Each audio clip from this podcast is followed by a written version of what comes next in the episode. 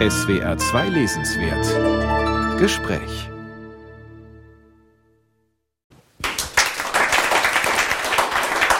Herzlich willkommen im Literaturhaus Heilbronn. Zu Gast ist heute Jakob Augstein, Journalist, Verleger und jetzt auch Romanautor. Strömung heißt sein literarisches Debüt. Über dieses Buch sprechen wir heute. Es erzählt von der Lebenskrise eines Politikers, eines Politik-Junkies, von Männern, Macht, Moral und von einer Welt im Umbruch. Mein Name ist Anja Brockert. Ich freue mich sehr, dass Sie hier sind. Willkommen, Herr Augstein. Hallo. Ja, ich habe kürzlich in der Wochenzeitung Der Freitag, die Sie verlegen, einen Beitrag gelesen und darunter stand geschrieben von Jakob Augstein, Journalist und Gärtner in Berlin. Das ist mal eine nette und ein bisschen harmlose Berufsbeschreibung. Der Gärtner bezieht sich wirklich auf den Garten, nicht aufs Graben und Jäten im Politikbetrieb. Der Gärtner bezieht sich darauf, dass ich mal im Freitag eine Gartenkolumne geschrieben habe, aus der dann auch ein Buch wurde. Und damals fand ich das irgendwie gut, die Erwartungen der Leute ein bisschen zu brechen, dass sozusagen der politische Journalist sich nicht mit dem Garten beschäftigen darf oder kann oder so. Und dann und es ist, glaube ich, immer gut, Erwartungen von Leuten zu konterkarieren. Wenn man es im übertragenen Sinne sehen will, ist natürlich das Machen von der Zeitung, hat auch sehr viel mit dem Machen eines Gartens zu tun. Ja, viel Geduld, viel Kleinarbeit. viel Unkraut. Man, das haben Sie jetzt gesagt, das habe ich nicht gesagt. Aber es stimmt natürlich. Und ja, man kann das auch metaphorisch sehen, klar. Mhm. Sie sind bekannt als meinungsstarker Journalist. Spiegelleserinnen und Leser kennen Sie sicher noch aus der Kolumne Im Zweifel links. Sie waren Chefredakteur des Freitags, haben politische Diskussionsreihen im Fernsehen, Podcasts, noch einiges mehr. Jetzt dieser Sprung ins literarische Fach. Wie kam das? Genug vom Journalismus? Oder was hat Sie gejuckt? Also genug vom Journalismus klingt so, als wäre ich der Meinung, man braucht keinen Journalismus mehr oder der Journalismus sei in irgendeiner Krise. Das finde ich überhaupt nicht. Gerade jetzt im Moment merken wir, wie wichtig gute Informationen sind und Analysen und, und so. Aber ich habe es ehrlich gesagt jetzt auch lange gemacht. Also 25, 26 Jahre ist auch wirklich eine lange Zeit. Und beim Schreiben habe ich schon vor geraumer Zeit, das ist jetzt keine Neuentwicklung, gemerkt, dass der Journalismus natürlich Begrenzungen hat. Das ist ja auch im Interesse des Lesers. Wenn man die Grenzen zu weit sprengt, landet man da, wo der unglückliche Herr Relotius gelandet ist. Der eine oder die andere erinnert sich vielleicht noch, dass der Kollege, der sich alles ausgedacht hat. Das kommt bei Lesern und auch bei Redakteuren nicht gut an, glücklicherweise Weise. So sollte es nicht sein. Trotzdem habe ich natürlich immer ein großes Verständnis gehabt für diese Grenzüberschreiter. Es gibt noch andere, Tom Kummer aus länger vergangener, zurückliegender Zeit auch noch ein Name. Also worauf ich hinaus will, Journalismus hat eine bestimmte Art, sich der Wirklichkeit zu nähern. Literatur kann mehr bei der Darstellung von Wirklichkeit und dieses Mehr würde ich mir jetzt gerne erobern. Gucken wir uns den Roman an. Sie erzählen von einem Politiker, nicht ganz überraschend.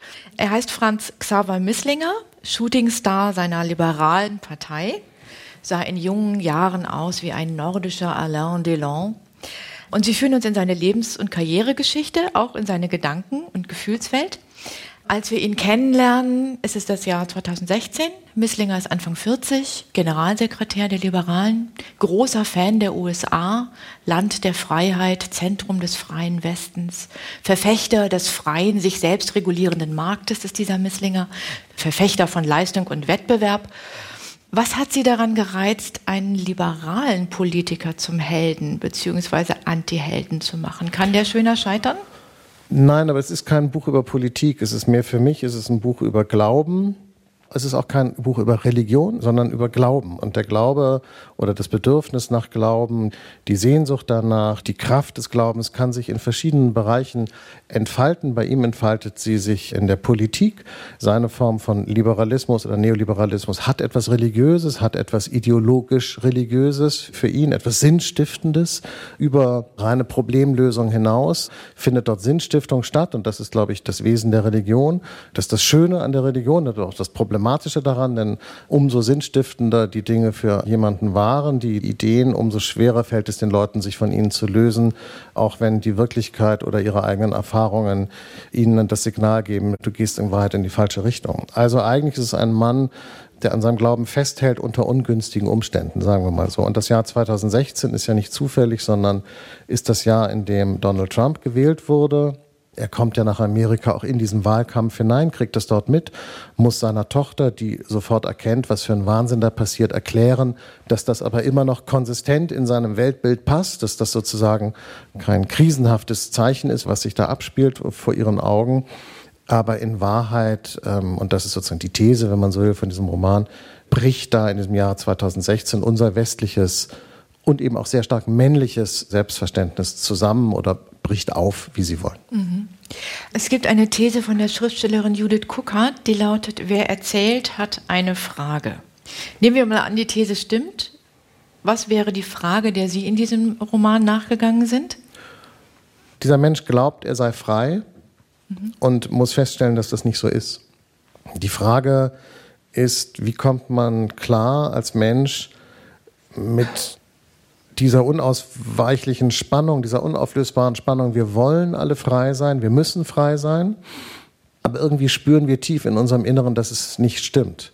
Und ich glaube, das ist ein Riesenproblem. Das ist im Prinzip unauflösbar. Ich würde sagen, das ganze Leben steht unter dieser Spannung sozusagen der Notwendigkeit zur Freiheit und der Unmöglichkeit der Freiheit. Und darum geht es in dem Buch. Sie zeichnen diesen Misslinger ja zunächst als ziemlich ehrgeizig, machtversessen, empathiefrei, narzisstisch, mhm. leidet an Selbstüberschätzung, fühlt sich wie ein Messias, der das Evangelium der Freiheit verkündet. Und er merkt eigentlich gar nicht mehr, wo er da steht. Also dieser Mann wirkt komplett entkoppelt von seiner Umgebung. Und von sich selber ja auch. Deshalb ja. hat er auch dauernd Angstkrisen und muss Tabletten nehmen, um sich sozusagen zu beruhigen. Er ist ja im Prinzip tablettenabhängig weil das, was er da mit sich selber macht, so ungesund ist, dass es auf Dauer seelisch nicht gut funktionieren kann. Was aber nicht so ist, er ist mir nicht unsympathisch. Also alles, was Sie jetzt gesagt haben, stimmt.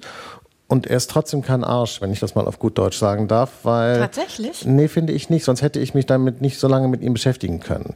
Und zwar, er ist deshalb nicht unsympathisch, weil er verliert und man auch von vornherein weiß, dass er verliert. Das ist also gar kein Spoilern, wenn man das sagt, dass er verliert, weil das liegt in dem Namen ja schon drin und daraus macht er ja auch immer einen Witz, nicht? Wenn er sagt, bei mir hört das Scheitern mit dem Namen auf, dann lachen die Leute, aber in Wahrheit merkt natürlich die verständige Leserin, okay, wow, das, das kann dann nicht gut ausgehen.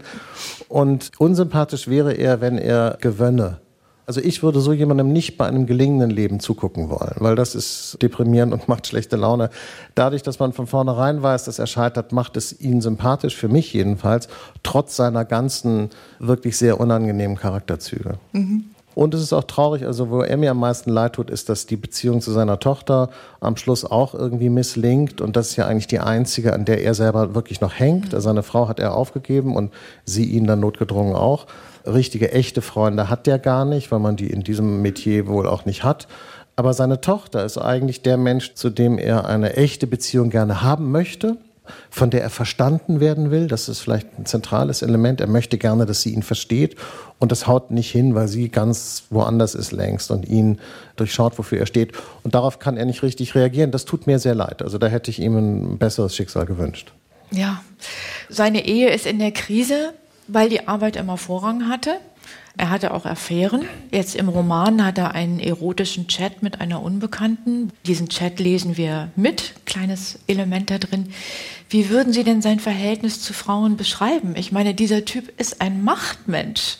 Wir haben ihn jetzt dann doch so ein bisschen in Schutz genommen, aber eigentlich ist dieser Typ ein wirklich radikaler Machtmensch. Aber er ist jemand, der von Frauen gemocht wird. Also Frauen nehmen sich seiner an. Er sieht an. ja auch aus wie Alain Delon. Er sieht gut aus, er ist charmant. Frauen kümmern sich um ihn, also wollen ihm vielleicht helfen, ihn retten, ihn beschützen oder sind von seiner Position, seiner Macht, seinem Einfluss beeindruckt aber in Wahrheit würde ich sagen, behandelt er die Frauen nicht gut.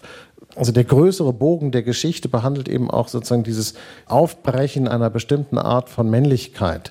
Also diese Männlichkeit, diese westliche kapitalistische Männer Traumhaftigkeit. Anfang der 90er, jetzt gehört uns die ganze Welt, jetzt wir erobern alles, wir können alles kaufen, es geht jetzt nur noch nach vorne. Je mehr Leistung ich bringe, desto weiter, desto mehr bin ich wert, desto mehr kann ich alles kontrollieren. Und das war sicherlich ein Spirit, der in den 90er und Nuller Jahren explosionsartig sich verbreitet hat und Vorbildcharakter hatte, glaube ich, für ganz viele Leute, für, für junge Männer äh, oder eben auch für Frauen, für Paarkonstellationen, von denen wir aber inzwischen wissen, dass es eine Lüge war. Und der aufgebrochen ist, weil dann kommt das Klima um die Ecke und sagt, wenn ihr so weitermacht, dann äh, verbrutzeln wir hier alles. Und dann kommen die Frauen und sagen, me too, so lassen wir uns nicht länger behandeln. Dann kommen die Migranten und sagen, wir erheben jetzt unsere Stimme, wir lassen uns nicht länger an den Rand drängen. Also dieser alte weiße Mann, der er ja noch gar nicht ist, aber das ist ja auch keine Generationenfrage, sondern eine Frage der inneren Disposition. Dieser alte weiße Mann, der er dann eben doch ist, ist sozusagen am Ende und dafür ist er eigentlich eine archetypische Figur. Mhm. Zum Leidwesen mancher Kritikerinnen und Kritiker ist dieser Roman nicht autobiografisch. Es ist auch kein Schlüsselroman, auch wenn man vielleicht verdichtet oder so ein bisschen verschoben das ein oder andere erkennt. Es ist auch kein politischer Roman, sagen Sie. Ich sage ein bisschen politisch ist aber schon doch. Ja, aber da steht nicht drin, wie der Berliner Politikbetrieb funktioniert. Also ich kann Ihnen das einfach sagen, beim Schreiben habe ich gemerkt, es hat ja auch drei Jahre gedauert, das zu schreiben. Wenn ich angefangen habe, politische Sachen aufzuschreiben, mhm. bin ich selber sofort eingeschlafen beim Schreiben. Es wurde sofort ganz langweilig und man mhm. hat gemerkt, das zerfällt, das fliegt vom Blatt runter, das geht überhaupt nicht. Das hält gar nicht fest sozusagen, weil das will kein Mensch lesen. Also habe ich das alles nicht gemacht. Und die einzigen Stellen, in denen es ausnahmsweise wirklich um politische Inhalte geht, ist ein Termin im Kanzleramt, wo sie im Jahr 2008 die Finanzkrise besprechen. Aber das hat stark satirischen Charakter und soll eigentlich nur zeigen, was für ein absurdes Spektakel damals abgefahren wurde. Wer jetzt wissen will, wieso der Aufstieg in so einer Partei oder so wirklich funktioniert oder wie Machtverhältnisse in Berlin ausgehandelt werden, der sollte das Buch bloß nicht lesen, weil darum geht's nicht. Das stimmt. Dann gucken wir uns jetzt einfach mal den Roman an und hören was da draus. Misslinger will den Parteivorsitz. Das ist sein nächstes Karriereziel. Er bereitet die große Rede dafür vor. Dafür opfert er auch die Paartherapie, zu denen ihn seine Frau Selma gedrängt hat, um die sie ihn gebeten hat, muss man vielleicht sagen.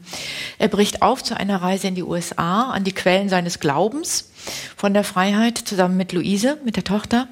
Diese Reise, würde ich sagen, ist die Rahmenhandlung, so grob. Und dann gibt es immer wieder Rückblicke in seine Jugend, in Karriereetappen, in die Zeit der Finanzkrise. Und einer dieser Rückblicke führt zurück ins Jahr 1999, kurz vor dem Millenniumswechsel.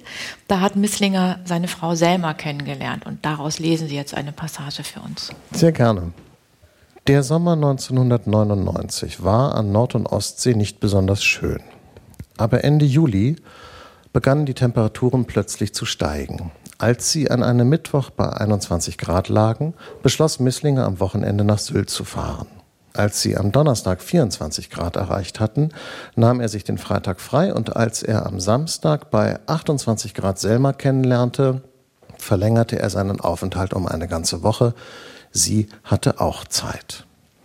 Selma war zwei Jahre älter als Misslinger. Sie arbeitete bei der Nord AG in Kiel als Händlerin für Ölsaaten, Öle und Proteine und machte gerade ein paar Tage Ferien am Weststrand. Während sie nebeneinander bei Rantum in einem Strandkorb saßen, sagte sie zu Misslinger, Insgesamt beträgt unsere jährliche Exportleistung bis zu 4,5 Millionen Tonnen. Das beeindruckte ihn sehr. Selma war groß und schlank und blond und für Misslinger beinahe ein bisschen zu viel. Aber als sie erläuterte, dass zu ihren Kunden sowohl Getreide, Öl und Schälmühlen zählten, als auch Mischfutter, Bioenergie und Stärkeindustrien, wurde klar, dass sie von so kühlem Wesen und nüchterner Art war, dass sie für Misslinger keine Überforderung darstellte.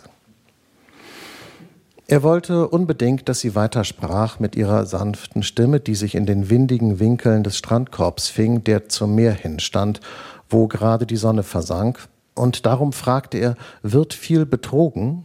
Sie erklärte ihm, dass Gewichtfeststellung und Qualitätsermittlung am Entladeort des Empfängers erfolge und dass der Verkäufer natürlich selber die Kosten zu tragen habe, wenn er auf einer Probennahme durch einen vereidigten Probennehmer bestehe. Natürlich, antwortete Misslinger, und er hatte das Gefühl, als befinde er sich im Vorhof zum Glück. Damit sie nicht aufhörte, erkundigte er sich noch nach der Qualität der Ware, worauf sie von verdorbenen Körnern sprach, die durch Fäulnis, Schimmel oder Bakterien befall oder auch sonstige Einwirkung für die menschliche Ernährung und für die Verfütterung unbrauchbar geworden seien und dass die Aufbereitung grundsätzlich auf Kosten des Lieferanten erfolge und währenddessen ging der Wind durch ihr Haar wie durch Dünengras und ihre Knöchel versanken im Sand. Kann man die dann nicht erhitzen? fragte Misslinger, und sie antwortete voller Freude über sein Interesse, das ist eine sehr gute Frage.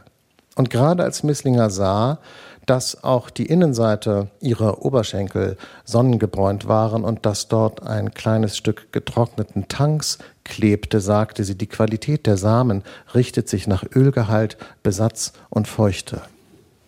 Still blickten sie gemeinsam auf die sich im Licht der untergehenden Sonne brechenden Wellen. Sie zurückgelehnt, die Hände hinter dem Kopf verschränkt, den sie in den Nacken legte, er nach vorne gebeugt, die Arme auf die Knie gestützt, sorgfältig darauf achtend, dass sein rechter Oberschenkel nicht zu stark an ihr linkes Bein drückte. Landsüchtige Unrast schneegekräuselter Kronen, die ewiglich die Küsten sucht, sagte sie leise. Und er, verwirrt darüber, dass in diesem Kopf nicht nur Platz für Hülsenfrüchte war, sondern auch für Poesie, schwieg. Da wandte sie sich ihm zu und sagte, ich mag die Nordsee viel lieber als die Ostsee, und dann küssten sie sich. Selma stand auf und lief, ohne sich umzudrehen, ins Meer.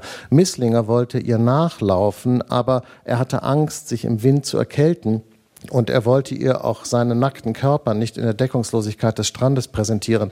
Also blickte er ihr nur hinterher, und weil er noch jung war, schämte er sich ein bisschen, mit welcher Lust er den Bewegungen ihrer Gestalt folgte. Ihre schmalen, großen Füße, die tiefe Spuren hinter sich ließen, ihre langen, festen Beine, die im knappen Unterteil ihres leuchtenden Bikinis verschwanden, seine Vorfreude auf den Moment, in dem sie, nass und glänzend, aus dem Wasser zu ihm zurücklaufen würde, weil ihr im Wind doch kalt wäre, und während sie auf ihn zuliefe, jede Bewegung ein Versprechen. Er setzte sich vor den Strandkorb in den Sand und grub mit beiden Händen durch eine obere Schicht, die hell, trocken und warm war, bis die Körner zwischen seinen Fingern gröber wurden, dunkler und feucht. Er nahm zwei Hände voll, hielt sie sich vor seine Nase und schloss die Augen. Der Sand roch kühl und wunderbar, wie der Sand in den schmalen Baugruben, die sich die Straße entlang zogen, als er ein Kind war wie tief diese Gruben waren und wie hoch die Hügel aus Schutt, Steinen, Sand, Wegtrümmern, die die großen Maschinen neben ihren Baustellen aufgehäuft hatten. Wenn da Rohre verlegt wurden oder Leitungen, dann war er hinabgestiegen, um die rostigen Eisenkrampen zu suchen, mit denen die Holzplanken verbunden waren, die die Grubenwände stützten. Das schrundige Eisen lag schwer in seiner Hand, mit seiner weichen Kinderhaut fuhr er über das splitternde Holz der Bretter. Dieser Geruch, dieses Gefühl, dieser Sand, dieser ganze seine Sinne erfüllende Raum, das war so wirklich wie nichts anderes. Er presste den Sand in seinen Händen zusammen, so dass sich die Körner ihm rechts und links beinahe schmerzhaft durch die Finger drückten. Und während er zusah, wie Selma in der weißen Gischt verschwand und mit ihren schönen Armen durch die graublaue Nordsee schwamm, fiel Misslinger ein, dass dies der letzte Sommer des Millenniums war. Und plötzlich durchfuhr ihn wie ein schmerzhafter Stich der Gedanke, dass auch er und Selma eines nicht so fernen Tages nur noch Erinnerungen sein würden und dann nicht einmal mehr das. Er stellte sich vor, wie Bilder von ihnen in einem Fotoalbum aussehen würden, das auf einem Trödelmarkt von jemandem gefunden wird, dem ihre Gesichter nichts sagen, der ihre Geschichten nicht kennt, dem das, was jetzt noch ihre Zukunft war, schon eine gleichgültige Vergangenheit geworden sein würde. Ja, die Zukunft würde eines Tages Vergangenheit sein, und das machte ihn traurig. Der Vernichtungsdruck der Zukunft lastete auf ihm, denn so wie die Erinnerungen in seinem Kopf immerzu schwanden, um Raum für Neues zu schaffen, so drohte aus seinem Leben erst eine Erinnerung zu werden und aus dieser Erinnerung dann ein Nichts, und andere würden nachfolgen und seinen Platz einnehmen, und alles, was ihm jetzt wichtig erschien, würde dann ohne Bedeutung sein. Misslinger wollte so gerne seine Zukunft retten. Er musste dafür sorgen, dass die Erinnerungen seines Lebens auch für die kommenden noch wertvoll sein würden. Ja, danke Jakob Augstein. Sie haben diese Passage aus dem Roman ausgesucht. Was ist Ihnen darin wichtig? Er ist ein liebenswürdiger, ein bisschen schwächlicher junger Mann, der zusammenkommt mit einer selbstbewussten, coolen norddeutschen Frau, die, das wird man dann im späteren Verlauf dieses Kapitels sehen, erkennt, dass er Potenzial hat. Sie macht ein Projekt. und er wird ihr Projekt, das genau. findet sie gut. Und sie lässt sich auf ihn ein. Sie liebt ihn wahrscheinlich auch. Und er weiß gar nicht, ob er sie liebt oder ob er sie nicht liebt oder ob er lieben kann. Aber die Vorstellung, dass er ihr Projekt ist, hilft ihm sozusagen, diese Bindung einzugehen, weil das ein Denken ist, was er versteht. Das entwertet diese Beziehung nicht. Ich glaube, viele junge Leute gehen in ihr Leben auf diese Weise, könnte ich mir vorstellen. Ich glaube nicht, dass das sozusagen hier exklusiv für diese beiden ist. Sie fangen ihr Leben als Projekt an und insofern ist ihre Enttäuschung auch entsprechend, weil sie ihm irgendwann sagt, dass sie ein Teamspieler sei. Sie spielt Volleyball und er habe das Team verraten und das sei eigentlich das Schlimmste, was man machen kann. Mhm. Das zeigt aber, dass sie ihn nicht so richtig begriffen hat, denn für ihn gibt es in Wahrheit kein Team, sondern nur sich selbst. Im Grunde sind es ja zwei Pragmatiker, die hier aufeinandertreffen. Und äh, es ist einfach witzig erzählt, diese latente Erotik, die dann darunter liegt, ja, und ihre pragmatischen Geschichten aus dem Wirtschaftsleben. Auch über Misslinger schreiben sie ja an manchen Stellen so mit, mit einer gewissen vielleicht sagen wir mal liebevollen Suffisanz. Und ich kann mir auch vorstellen, dass es Spaß gemacht hat, das zu schreiben, glaube aber auch, dass es eine Herausforderung ist, vom journalistischen ins literarische Schreiben zu gehen. War das so oder was war die größte Herausforderung? Die, die größte Herausforderung war, das überhaupt anzufangen und das zu machen. Also ich meine, ich wollte das ja schon lange machen und habe mich ehrlich gesagt nicht getraut, weil die Herausforderung so groß ist.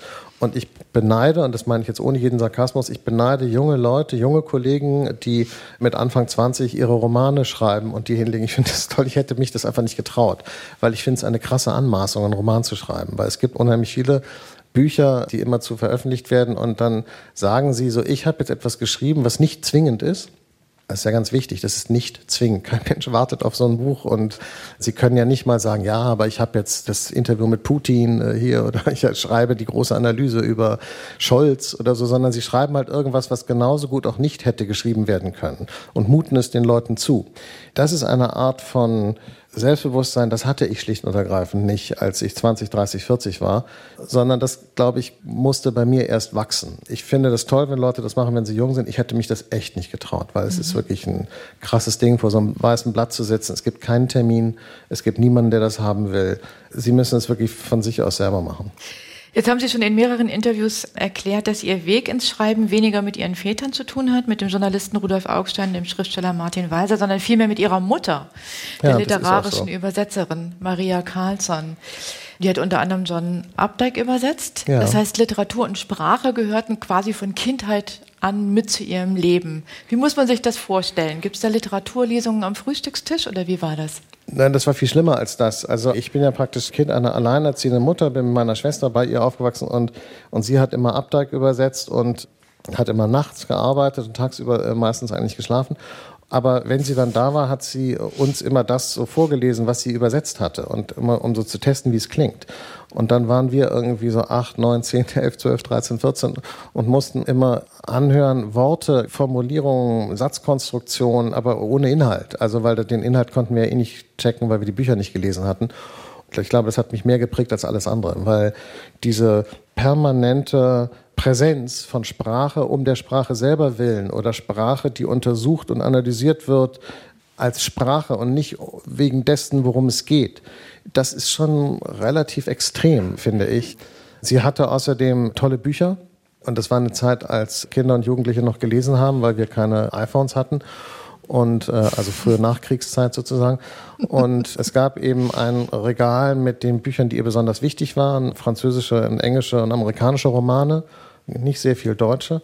Und wir haben halt, oder ich habe halt einfach irre viel gelesen früher. Viel mehr als zum Beispiel meine Kinder lesen, leider, muss man sagen. Hm, ist so. Auf jeden Fall war das die Prägung.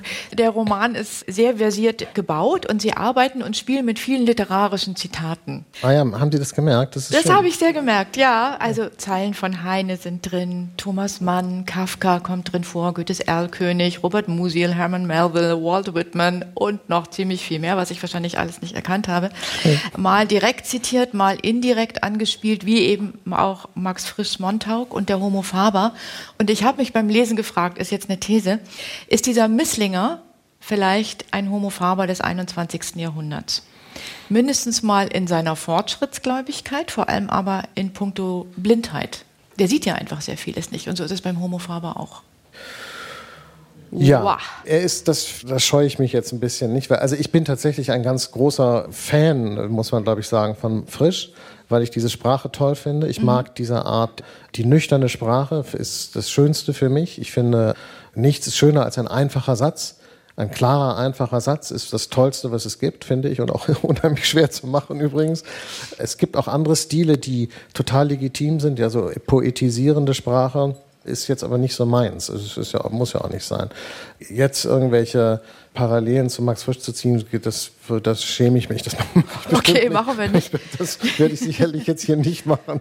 Nee, es geht ja nicht um Parallelen, also, sondern es ja. geht ja darum, dass es sozusagen da ein Motiv gibt, was auftaucht. Ja? Und das ist naja, aber das Motiv ist, wissen Sie, wenn ich einen Film gucke oder ein Buch lese oder so, dann finde ich es immer umso besser, je vielschichtiger das ist. Ich finde es immer toll. Mhm. Deshalb bin ich zum Beispiel ein ganz großer Fan dieser amerikanischen Marvel-Filme, weil Sie die als Erwachsener angucken können oder auch als Zwölfjähriger und alles dazwischen, weil sie lesen immer das, was sie gerade wissen. Ja, oder sie sehen immer das, was sie gerade wissen.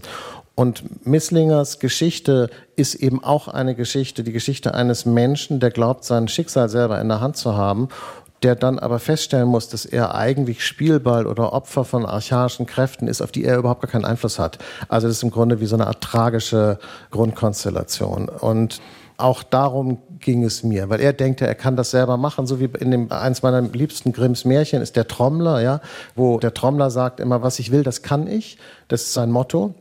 Also im Grunde ein früher neoliberaler Aktivist, der sagt, was ich will, das kann ich. Und das ist auch Misslingers Haltung. Und er muss dann feststellen, das stimmt aber überhaupt nicht, weil eben diese andere Figur, von der wir bisher nicht geredet haben, dieser Übervater, diese komische, dunkle Exzellenz, die da im Hintergrund die Fäden zieht, ihn quasi hochheben kann und ihn auch stürzen lassen kann, ohne dass er im Grunde irgendwas davon weiß. Das hat im Grunde so was Hiobhaftes. So, und die Szene am Schluss am Strand ist im Prinzip so eine Art Hiob-Szene, wo er dann so versucht, mit dem so zu reden durch so ein rauschendes Telefon und die Antworten versteht er schon gar nicht mehr. Mhm. Ja, ich bleibe jetzt trotzdem noch mal kurz drauf, weil einfach es doch ein paar augenfällige Parallelen gibt, zum Beispiel die Töchter. Mhm. Luise und beim Homo Faber ist es die Sabet, haben beide einen Rossschwanz, der beim Gehen pendelt. Also ich dachte, es ist schon ein Spiel, ja, auch mit den Figuren von Max Frisch und von bestimmten. Das ist auch so, ja. Also, also das stimmt auch. Also ich meine, wenn wir jetzt sozusagen tatsächlich also richtig so Dekonstruktion betreiben, das ist auch Absicht, das stimmt. Also der Rossschwanz geht jetzt mehr auf die Frau bei Montauk, aber das ist offenbar ein Frischmotiv. Ja, ja, so ist es, stimmt. Naja, und es ist so, dass sowohl Sabet im Homo Faber als auch Luise in diesem Roman, und damit höre ich jetzt dann auch auf, mehr sehen als die Väter. Die sind jedenfalls nicht so blind wie die Väter. Und es kommt in der Mitte des Romans zu einer für mich extrem wichtigen Stelle dieses Buches, die, glaube ich, auch den Umbruch einläutet. Da sitzen Luise und ihr Vater zusammen in New York. Luise findet New York und Kapitalismus und USA eigentlich überhaupt nicht toll.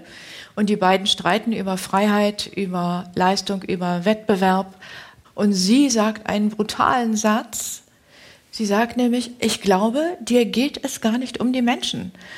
Und er hat sozusagen diesen glasklaren Befund und sagt auch sozusagen, deine Haltung zerstört unser Leben. Dieser, dein Glaube an die Freiheit zerstört unseren Planeten.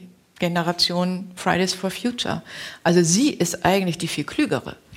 Das ist sie auf jeden Fall, na klar. Also sie ist die Klügere, aber das ist ja, dass sozusagen die jungen Frauen den alten Männern erklären, wo es lang geht, ist ja etwas, was wir beobachten. Also das sehen wir ja. Das ist natürlich auch Teil einer medialen Inszenierung. Also es ist ja auch kein Wunder, dass es eben Frau Neubauer ist oder Frau Thunberg, die sozusagen das machen, das hat ja immer was Jeanne d'Arc-haftes, nicht praktisch die Jungfrau, die so unbefleckt ist und unschuldig ist, aber hellsichtig und die äh, quasi der waffenstarrenden Männerwelt irgendwie vorausreitet oder ihr den Weg zeigt. Wir neigen auch dazu, solche Inszenierungen genauso zu machen, wenn wir diese Frauen auf den Schild heben, dieser neuen Klimabewegung, die ja auch etwas Erlösendes hat. Das ist auch eine Erlösungsreligion, eine neue Erlösungsreligion, die jetzt sozusagen kommt, die eine andere absetzt. Da setzt sich ja die eine an die Stelle der anderen, aber mit wissenschaftlicher Grundlage natürlich, klar. Das sind aber die Bilder, denen wir verhaftet sind. In diesem Buch gewinnt es aber für mich die Bedeutung dadurch, dass er trauert um diesen Verlust. Also den spürt er schon. Nicht? Er merkt schon, wie Den traurig Verlust das. Tochter. Ja, er merkt, das spürt er schon. Er ist jetzt nicht stumpf. Der ist nicht doof, der kriegt das schon mit, dass ihm da etwas abhanden kommt, was ihm etwas bedeutet, aber er kann es halt nicht, nicht festhalten. Das macht das Ganze zu einer traurigen Geschichte.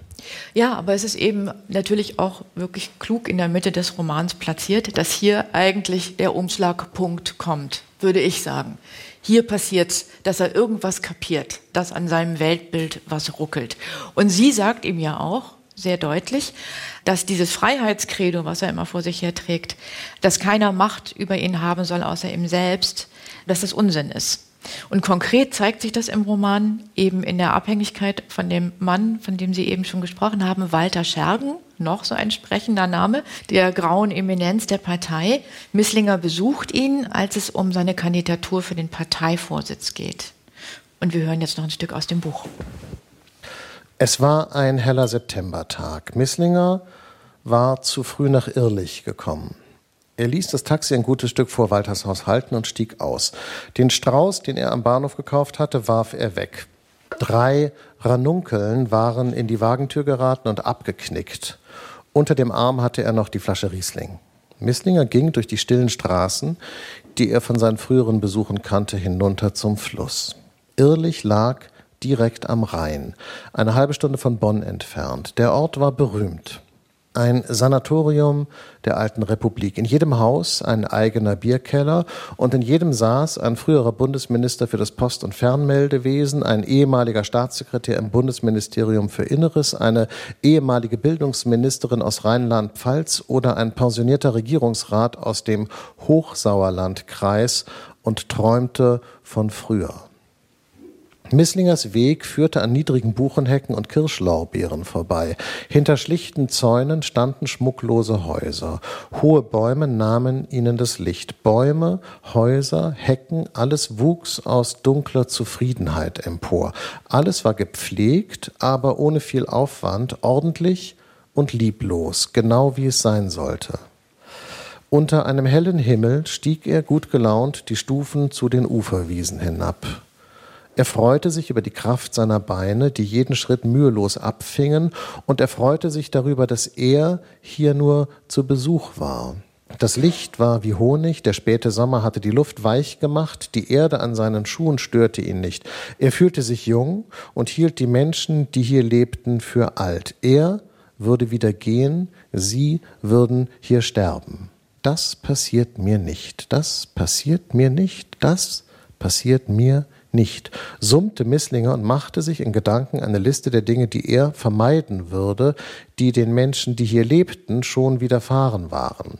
Ganz oben stand natürlich die Fettleibigkeit, die immer seine größte Sorge war, gefolgt von Alkoholismus und anderen Abhängigkeiten. Scheidung und Einsamkeit rangierten etwa auf gleicher Höhe, Senilität kam vor, spielte aber keine große Rolle, und dann gab es noch etwas, das ihm nicht passieren würde. Ich werde sichtbar bleiben, sang er im Stillen vor sich hin immer wieder. Ich werde sichtbar bleiben in einem bestimmten Rhythmus, zu dem er den lehmigen Uferweg entlang tänzelte. Da war niemand, dem er sonderbar hätte vorkommen können. Es war ihm überhaupt seit seiner Ankunft bisher niemand begegnet. Keine Menschen in den Straßen, niemand auf den Bänken, nicht mal eine Hand am Vorhang, eine Silhouette im Fenster. Die Bewohner von Irrlich waren nicht nur alt, sie waren unsichtbar. Und vor allem das würde Misslinger nicht passieren, Unsichtbarkeit. Sie sind einer, der gesehen werden will. das erkenne ich gleich, hatte Walter gesagt, als er vor 23 Jahren auf Misslinger zugekommen war nach der ersten Rede, die der auf einem Parteitag gehalten hatte. Und dann das Versprechen, machen Sie sich keine Sorgen, Sie werden gesehen werden. Der Fluss strömte mit erstaunlicher Geschwindigkeit nach Norden. Auf der anderen Seite lagen freundliche Hügel. Misslinger setzte sich auf eine Bank und wartete. Er sah die dicht bewaldeten Hänge, er sah das Binnenschiff, das stromaufwärts fuhr, und er sah den abgerissenen Ast, der sich in den Büschen am Ufer verfangen hatte. Da waren noch frische Blätter, die aus dem Wasser ragten und im Wind zitterten, aber das ganze Laub, das die Wellen freilegten und wieder versinken ließen, war schon schwarz verfärbt und tot. Der Strom erzeugte am nackten Stamm einen kleinen Strudel, in dem ein Birkenblatt kreiste, immer im Kreis und nicht mehr entkam. Walter wohnte mit seiner zweiten Frau Traudel, die einmal seine Sekretärin gewesen war, in einem zweistöckigen Haus von blasser Farbe, das auf einem Stück Rasen stand, der so grün und gerade war, als wäre er aus Asphalt gegossen. Am Rand der kurzen Auffahrt stand ein kahler Fahnenmast. Eine kniehohe Hecke aus roten Berberitzen begrenzte das Grundstück zur Straße wie eine niedrige Mauer aus Backsteinen. Eine kleine Garage mit einem großen Tor aus altem braunen Holz war dem Wohngebäude vorgelagert, wie die Wache vor einer Kaserne. Man fühlte sich nicht willkommen. Misslinger stand pünktlich vor der Tür. Da er Walter kannte, war er auf Überraschungen gefasst. Traudel öffnete ihm. Sie umarmte Misslinger herzlich, das tat sie ja immer. Er kam ihrem Hals näher, als ihm lieb war. Er fasste sie an den Schultern wie eine gute Freundin und drückte sich von ihr weg. Ich komme nicht ungelegen, fragte Misslinger. Lieber Franz, rief Traudel, mein lieber Franz, Sie kommen nie ungelegen, ganz und gar nicht. Sie lächelte ihn dabei mit einer traurigen Gleichgültigkeit an, die ebenso gut ihm wie ihr selbst gelten konnte. Traudel gehörte zu jenen Frauen, die nie schön gewesen waren, aber immer zur Verfügung gestanden hatten. Misslinger wusste, dass Selma nie so aussehen würde, aber einige der Frauen, mit denen er sie betrog. Sie zog ihn ins Haus, während sie auf ihn einredete. Komm schön in die Diele, sagte sie tatsächlich, unerwartet ins Du wechselnd. Misslinger dachte an Selma. Sie hatte ihn korrigiert, als er einmal vom Eingangsbereich gesprochen hatte. Entree, Misslinger. Bei uns das Entree, hatte sie gesagt, und er hatte ihre Pedanterie mit Spott quittiert und mit Bewunderung. Aber dieses Ensemble aus dunklem Holz und Messing hier in Irrlich am Rhein, das war tatsächlich eine Diele. Allerdings überraschte ihn der Anblick einer weiß glänzenden Wand aus Sichtmauerwerk, die ihm bei seinen früheren Besuchen nicht aufgefallen war. So eine hatten sie daheim in Freienwill auch. Selma hatte damals darauf bestanden und ihm erklärt, es handele sich um ein retromodernes Element, das sie sich unbedingt erlauben könnten, weil bei ihnen niemand auf die Idee kommen werde, ein solches Sichtmauerwerk im Entree als unironisches Element eines altmodischen Geschmacks zu verstehen. Misslinger, mit Design ist es wie mit allen Dingen im Leben, wenn es geht, geht es und wenn nicht, dann nicht. Es konnte an Selmers Überlegenheit auch in dieser Frage keinen Zweifel geben. Traudel hieß ihn mit einer Geste ins Wohnzimmer zu gehen. Sie komme gleich nach. Sie kennen sich ja aus, lieber Franz. Misslinger betrat den dunklen, von Musik erfüllten Raum. Im Dämmerlicht sah er Walter von hinten, der in einem niedrigen Ledersessel saß und einen dunklen Morgenmantel trug. Misslinger blieb stehen. Seine Anwesenheit blieb unbemerkt. Auf dem Schreibtisch, der Kommode, dem Kaminsims, dem Fensterbrett, sogar auf einem Hocker neben dem Sessel standen Bilder. Walter Scherken, der frühere Wirtschaftsminister und Vizekanzler, der langjährige Parteivorsitzende, immer noch die sogenannte graue Eminenz seiner Partei und Misslingers Mentor von Anfang an. In jedem Alter, mit Staatschefs, Präsidenten und Premierministern, mit dem Papst, mit mindestens drei deutschen Bundeskanzlern und zahllosen Außenministern und Leuten, die man Würdenträger nennen muss, er selbst in ortsüblicher Tracht, im dunklen Anzug, im feierlichen Frack, im reisetauglichen Khaki, je nach Anlass und Außentemperatur. Hier ist es ja unerträglich dunkel, sagte Misslinger ein bisschen lauter als notwendig, aber Walter hörte ihn nicht. Und das Fenster ist geschlossen, es ist ganz warm draußen. Walter wandte halb den Kopf. Misslinger sah das immer noch scharfe Profil, die Nase, die im Alter nur größer geworden war, aber die Augen waren müde. Wie alt er geworden ist, dachte Misslinger. Ah, Franz, sagte Walter und ließ den Kopf mit dem struppigen weißen Haar wieder auf die Brust sinken. Setz dich neben mich, Franz, und höre. Dabei streckte er Misslinger seine Hand entgegen, die dieser ergriff, und Walter zog ihn auf den Sessel neben sich, wie man ein Kind zu sich herabzieht. Du erlebst mich gerade in meinem Fischer-Dieskau-Moment, sagte Walter leise. Magst du Fischer-Dieskau, Franz? Man hat ihm ja vorgeworfen, dass er sich in den späteren Jahren aufs Deklamieren verlegt habe, dem Manierismus verfallen sei, nicht wahr? Das Oberlehrerhafte hat man ihm vorgeworfen, Franz. Was meinst du? Ich kann das alles nicht finden. Im Angesicht dieser Stimme, aber das kann man ja gar nicht sagen, im Angesicht einer Stimme. Also sage ich, in der Gegenwart dieser Stimme, da verstummt jede kleinliche Kritik. Fischer, Dieskau entwaffnet mich. Ich bewundere ihn rückhaltslos, Franz. Du kennst mich ein bisschen. Du weißt um meine schwach ausgeprägte Bewunderungsfähigkeit.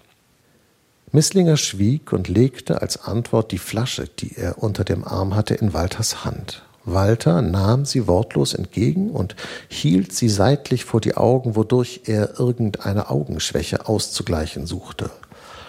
Robert Weil, Kietricher, Turmberg, Riesling, erste Lage trocken 2013, las er langsam vor. Ich sehe, dein Geschmack entwickelt sich. Misslinger freute sich über das Lob, aber er wusste auch, dass er gleich dafür würde bezahlen müssen. Walter lehnte sich in seinen Fauteuil zurück und schlug dabei die Beine so übereinander, dass sich die Enden seines Schlafrocks öffneten. Misslinger stellte fest, dass Walter zwei verschiedene Socken trug. Er hielt die auf seiner Brust abgestellte Flasche mit beiden Händen dicht vor seine Augen und sprach so leise, als redete er mit ihr. Wir haben hier einen der mineralischsten und zugleich kühlsten und elegantesten der Weine bei Weil. Vielleicht einen der mineralischsten und elegantesten Weine des Rheingaus überhaupt. Franz, das ist ein richtiger Gletscherwein. Weißt du, ein glasklarer Wein. Du und ich, wir öffnen diese Flasche jetzt gleich. Misslinger versuchte zu protestieren, aber Walter hatte schon einen Flaschenöffner zur Hand und wies Misslinger mit einer Bewegung des Armes an, zwei Gläser aus der Vitrine zu holen. Der Weißwein schillerte gelb in Misslingers Glas und es gelang ihm nur mit großer Überwindung, dass er einen kleinen Schluck davon trank. Walter richtete sich auf. Ah, da haben wir die reife, apfelige Traubigkeit, redete Walter jetzt leichter dahin. Eine wunderbare Reife, aber ohne Fett zu sein, elegant und fein und trotzdem hocharomatisch. Er hob die Stimme und deklamierte beinahe, hier ist die Schiefrigkeit des Rheingaus und da das ganze Spannungsfeld der Mosel. Lieber Franz, kauf dir auch ein paar Flaschen davon und leg ihn dir in den Keller. Der kann noch einige Jahre vertragen. Du hast doch einen Weinkeller, Franz. Misslinger hatte alles schweigend über sich ergehen lassen und nur gedacht, dass Walter ein Komödiant war, immer noch ein Komödiant. Er antwortete, einen Keller haben wir nicht, aber natürlich trinken Selma und ich gerne hin und wieder ein gutes Glas Wein.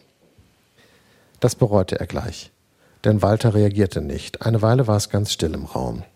Misslinger fand, er dürfe nun beginnen und sagte, Walter, im nächsten Jahr findet die Bundestagswahl statt. Ich bin im Bundestag, ich war Landesvorsitzender, ich bin Mitglied im Bundesvorstand, ich bin Generalsekretär. Wir stehen jetzt so gut da wie seit fünf Jahren nicht. Das ist vor allem mein Werk. Ich will den Vorsitz, ich will die Spitzenkandidatur, ich bin dran und du weißt es, an mir kommt jetzt keiner vorbei. Nein, an dir kommt keiner vorbei sagte Walter leise. Das weiß ich doch, Franz, jeder weiß das. Aber was kann ich da noch tun, Franz? In der Partei entgeht mir jetzt ja manches. Es wird vielleicht nicht vor mir verborgen, davon will ich gar nicht ausgehen. Ich bin einfach nicht mehr kräftig genug, nicht wahr? Ich habe nicht mehr den Blick für all die vielen Sachen. Misslinger war von Walters Antwort weder überrascht noch beunruhigt. Er machte ihm Komplimente und versicherte ihm, wie unersetzbar er nach wie vor sei. Daran habe sich nicht das geringste geändert. Ja, im Gegenteil, in den vergangenen Jahren habe das Gewicht seiner Worte eher noch zugenommen. Im Angesicht einer allgemeinen Verunsicherung, einer weltweiten, krisenhaften Zuspitzung der Verhältnisse sei der Wert langjähriger politischer Erfahrung selbst dem ehrgeizigsten Heißsporn klar geworden. Alle wüssten, dass die Partei vor jeder Richtungsentscheidung ratsuchend nach Irrlich am Rhein blicke. Und eine solche Richtungsentscheidung stehe nun wieder an und er, Walter, wisse, dass er sich immer auf ihn, Misslinger, habe verlassen können, auch in den Zeiten, die nun glücklicherweise schon lange zurücklegen, als es in Partei und Öffentlichkeit Unruhe wegen dieser Spendengeschichte gegeben habe. So wisse nun auch er, Misslinger, dass er sich ganz auf ihn, Walter, verlassen könne, der ihn ja beinahe seine gesamte politische Laufbahn hindurch begleitet und gefördert habe und da spreche man immerhin von 24 Jahren, also eigentlich ein Vierteljahrhundert. Ja, gefördert ohne Wenn und Aber, denn ohne Walter wäre Misslinger nicht da, wo er heute sei. Ja, sagte Walter, das ist richtig, Franz. In dieser dummen Geschichte damals konnte ich mich auf dich verlassen. Das habe ich nicht vergessen und ich sehe, du hast es auch nicht vergessen. Es gilt aber auch, ohne mich wärst du nicht da, wo du heute bist, Franz. Mein letztes Hemd hat keine Taschen, ich kann nichts mitnehmen, politischer Einfluss lässt sich nicht vererben, aber wenn, dann wärst du mein Erbe. Sie schwiegen. Traudel brachte auf einem Tablett Tee und Kuchen von der Art, wie man ihn vor allem am Stadtrand findet, schwer und süß und für Misslinger kaum genießbar. Aber das Service fiel ihm auf, feines, weißes Porzellan mit rosafarbenen Blumen von beinahe mädchenhafter Heiterkeit. Als Traudel gegangen war, sagte Walter plötzlich, ich bin alt, aber du bist nicht mehr jung. Ich bin 42, das ist jung. Nicht so jung, wie du mal warst, Franz. Du warst der Shootingstar der deutschen Politik, oder? Aber jetzt bist du erwachsen. Ich bin um so vieles älter, ich darf das sagen. Oder Franz, ich darf so mit dir reden. Misslinger stand ohne Antwort auf. Er ging zum Fenster und öffnete den Vorhang. Nicht ganz, das wäre zu weit gegangen, aber doch so, dass der Raum, der bisher im Halbdunkel gelegen hatte, plötzlich von der Herbstsonne erfasst wurde. Misslinger drehte sich um und sah befriedigt, wie das Licht alles in einen anderen Zustand überführte. Walter zog sich kaum merklich zusammen wie ein überraschtes Tier. Ich bin Generalsekretär unserer Partei, sagte Misslinger. Er stand vor Walters Sessel und sah auf den alten Mann hinunter.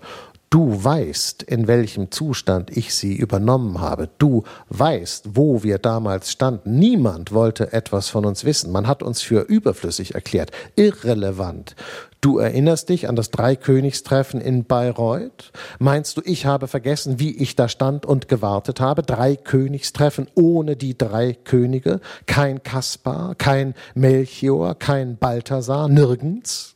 Er hob die Hände und blickte sich in Walters Wohnzimmer um auf der Suche nach den heiligen drei Königen. Und um mich herum die Presse, die Meute, die Journalisten, wie sie feixen, wie sie gaffen, wie sie spotten. Jetzt seid ihr nicht nur von allen guten Geistern verlassen, sondern auch noch vom Heiligen Geist, haben sie gesagt.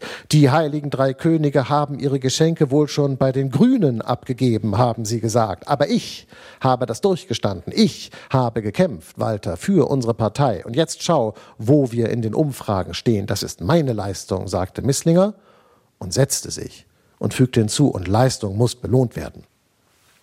Aber ja, sagte Walter kaum hörbar, Leistung wird auch belohnt. Warte, hör, gleich kommt der Erlkönig. Misslinger setzte sich gerade auf und legte die Hände auf seine Beine, wie Kinder es auf alten Bildern tun. Walter, sagte er, aber Walter hatte die Musik schon ein bisschen lauter gemacht. Das Klavier hob zu einem raschen Galopp an. Walter begleitete das dunkle Tremolo mit den Fingern und einer wiegenden Bewegung der rechten Hand. Wer reitet so spät durch Nacht und Wind? Es ist der Vater mit seinem Kind.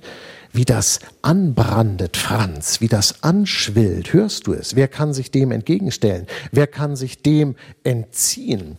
Die ersten Verse, das rollende R, das Auftrumpfen in der letzten Silbe, das quittierte Misslinger noch mit einem leichten Lächeln. Franz, hörst du dieses Forte, diese Ausbrüche, donnernd, klar. Du liebes Kind, komm, geh mit mir, gar schöne Spiele spiel ich mit dir, manch bunte Blumen sind an dem Strand, meine Mutter hat manch gülden Gewand.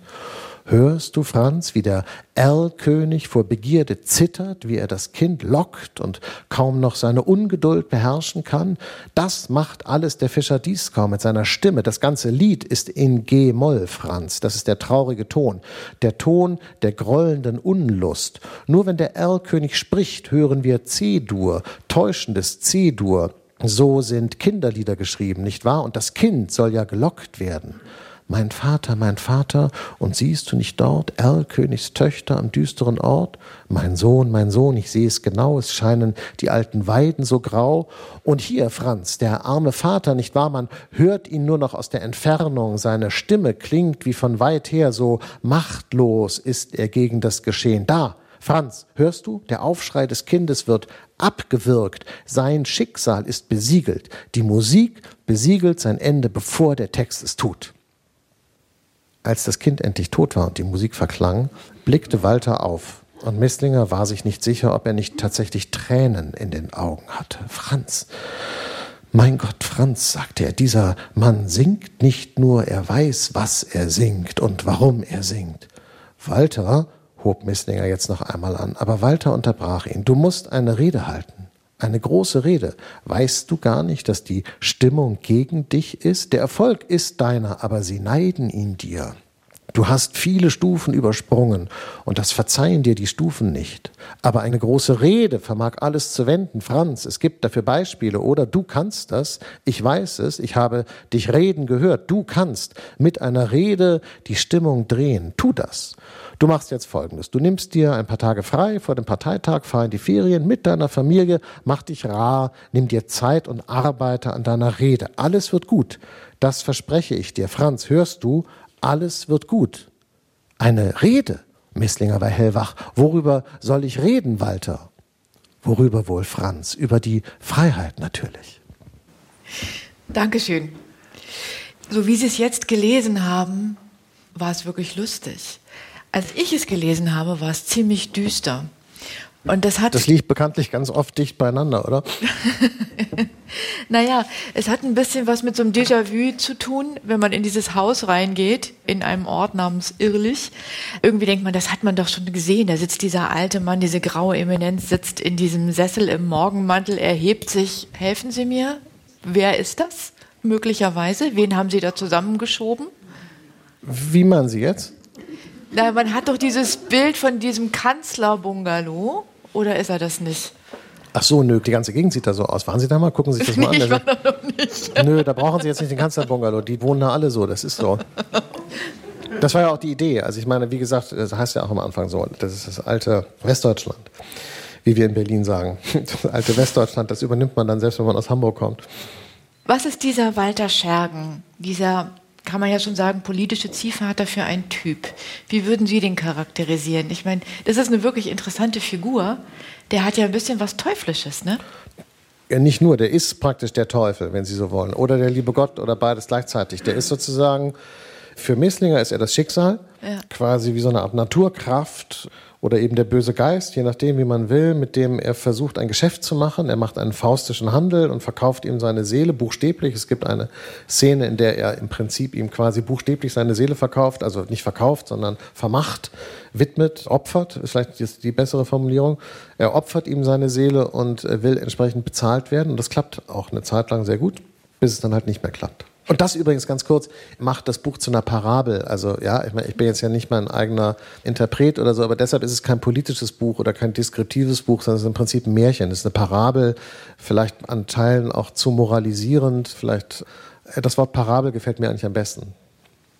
Naja, sagen wir mal so, ich glaube, es regt dazu an, sich über politische Moral, Moral überhaupt und sagen wir ethische Grundsätze zu verständigen. Das, das kann man ja immer machen. Also, das, das ja. Aber die eine Stelle sozusagen, die ich jetzt nicht vorlese, weil das sprengt jetzt hier den Rahmen, aber da sagt ja Walter ihm irgendwas vollkommen Absurdes, nämlich, dass er seinen Hund die, den Baum hochziehen soll. Auf die Stelle wollte ich jetzt gerade kommen. Ja. Das ist gar nicht absurd, das ist eine total verstörende Szene. Aber erzählen Sie sie nochmal. Nee, weil Misslinger bekommt einen Anruf, kommen sofort nach Bonn, also dahin oder Irrlich. Und dann fährt er dahin und dann sagt Walter, was machen Sie denn hier? Ich habe Sie doch, warum kommen Sie? Und sagt Misslinger, Sie haben mich doch angerufen. Sagt Walter, nee, weiß ich gar nicht, habe Sie nicht angerufen. Weiß ich jetzt gar nicht. Aber jetzt, wo Sie schon hier sind, habe ich eine super Idee. Haben Sie einen Hund? Und sagt Misslinger, ja. Und dann sagt er, ja, du fährst jetzt nach Hause oder Sie fahren nach Hause und dann tun Sie diesen Hund in irgendeinen Korb oder Käfig oder was und dann ziehen Sie den den Baum hoch mit dem Seil. Und dann sagt Missinger so, hä, was, warum soll ich das? Und sagt ja, mach das mal. Und dann werden Sie schon verstehen, warum Sie das machen sollen. Und dann macht er es und ruft ihn an und sagt, ich verstehe es. Und worum es geht, ist natürlich, das ist der pure Sadismus. Also es ist der Sadismus gegenüber dem untergebenen Misslinger und den Sadismus weitergibt an den Hund praktisch. Und was Misslinger lernen soll, ist das Gefühl der absoluten Machtausübung und der kompletten Machtvollkommenheit, was das heißt. Und Misslinger versteht das auch. Und deshalb ist es so eine Art Initiationsritual oder eben ein Opferritual, wobei praktisch mit dem Hund zusammen Misslingers Seele geopfert wird. Und die Frau sieht das auch, seine Frau, aber dann ist es schon zu spät, sie kann da praktisch nicht mehr eingreifen. Und da weiß dann auch Misslinger, dass sie das nicht verstehen wird. Also da trennt sich sozusagen auch sein Weg dann von ihr und sein richtiger politischer Aufstieg beginnt. All das ist natürlich total konstruiert, weil ich glaube nicht, dass das in der FDP oder so so funktioniert. Das würde mich jedenfalls wundern. Wie sind Sie denn auf die Idee gekommen? Also das, Ahnung, so, wie kommt ja, man auf so eine Szene? Weiß ich nicht, nur so. Ich kenne aber Leute und Konstellationen, wo das im Prinzip so ist. Ja. Verstehen Sie, was ich meine? Ja. Natürlich sagt keiner, zieh deinen Hund hoch. Aber Unterwerfungsgesten, auch in vollkommen unsinnigen Zusammenhängen. Und deshalb meine ich, es ist kein politisches Buch. Der könnte auch in einem Konzern arbeiten. Das hätte alles auch bei Mercedes spielen oder VW spielen können die Einheit muss groß genug sein. Also es kann nicht in einer kleinen Bäckerei spielen, weil da die Einsätze nicht hoch genug sind. Aber in einem großen Konzern hätte diese ganze Geschichte genauso sich abgespielt. Und darum ging es mir, das war mir wichtig, dass sozusagen dieser Mann bereit ist, buchstäblich alles dafür zu tun, um nach oben zu kommen. Und da trennt sich sozusagen die Literatur dann von der Wirklichkeit. Er wird dafür eben am Schluss nicht belohnt, sondern vernichtet. Weil der Mann zerstört ihn ja am Schluss, anstatt ihn quasi auch weiterhin zu belohnen ja, hätte er sich mal lieber anders entscheiden sollen. Naja, die Loyalität läuft nur in eine Richtung, das ist völlig klar. Sie waren mal Gerichtsreporter. Ja. Das war, glaube ich, eine ganz gute Schule, um sozusagen zu sehen, zu welchen, naja, Sadismen, Grausamkeiten Menschen fähig sind. Das war für mich bestimmt das Wichtigste, was ich jemals gemacht habe. Das war ganz am Anfang meiner Zeit bei der Süddeutschen in Berlin in den 90ern. Gut, ich brauche nicht Gerichtsreporter werden, um zu wissen, was Leute anderen Leuten antun können. Da muss ich in die deutsche Geschichte gucken oder jetzt in die Ukraine oder so. Also das kriegt man auch einfacher äh, gelehrt sozusagen. Aber das Entscheidende ist, glaube ich, was ich gelernt habe, und das unterscheidet es eben vom Geschichtsunterricht, ist, dass sie im Gericht sehen, dass die Täter immer genau solche Opfer sind wie ihre eigenen Opfer. Und das ist ja etwas, was viele Leute dann Mühe haben, sich zuzumuten, dass der Täter ist immer auch ein Opfer, immer, weil der Täter immer seine eigene Seele beschädigt in der Tat. Das ist grundsätzlich so. Und das heißt nicht, dass man Verständnis für einen Täter hat oder keine Ahnung, aber das ist einfach eine Tatsache. Das heißt, der Täter zerstört sich selbst immer auch. Oder er zerstört jemand anderen, weil er bereits zerstört ist, eins von beiden. Und das hat mich nachhaltig beeindruckt, ehrlich gesagt. Ja. Mhm. Wobei das hier nicht so ist. Insofern auch das ist hier übersteigt das nee, auch nee. so. Ich fand das einfach eine wahnsinnig ja. grausame, sadistische Geschichte, die übrigens gar nicht so eindeutig fand, wie Sie sie jetzt sagen, weil er sieht ja noch mehr. Er sieht ja auch die Panik, die da ganz oben ist. Ja, dieser Hund hängt da oben im Baum und der hat totale Panik und der zappelt da rum und der ist da oben allein und keiner hilft ihm. Genau. Und auch dieses Bild verbindet sich ja mit dem Aufstieg. Genau, das stimmt, da haben Sie völlig recht. Aber Misslinger steht eben unten und lacht. Also im Grunde macht Misslinger mit dem Hund das, was der Mann mit ihm macht. Aber das begreift er halt nicht. Er denkt, ja. er hat jetzt einen Eintritt in diese Welt und merkt gar nicht, dass der Eintritt in die Welt gleichbedeutend ist, dass man darin zugrunde geht. Das ist, ja, ist halt ja. ein Märchen. Ja, vielleicht ist es ein Märchen. Wir wollen über das Ende des Romans dann doch nicht allzu viel verraten.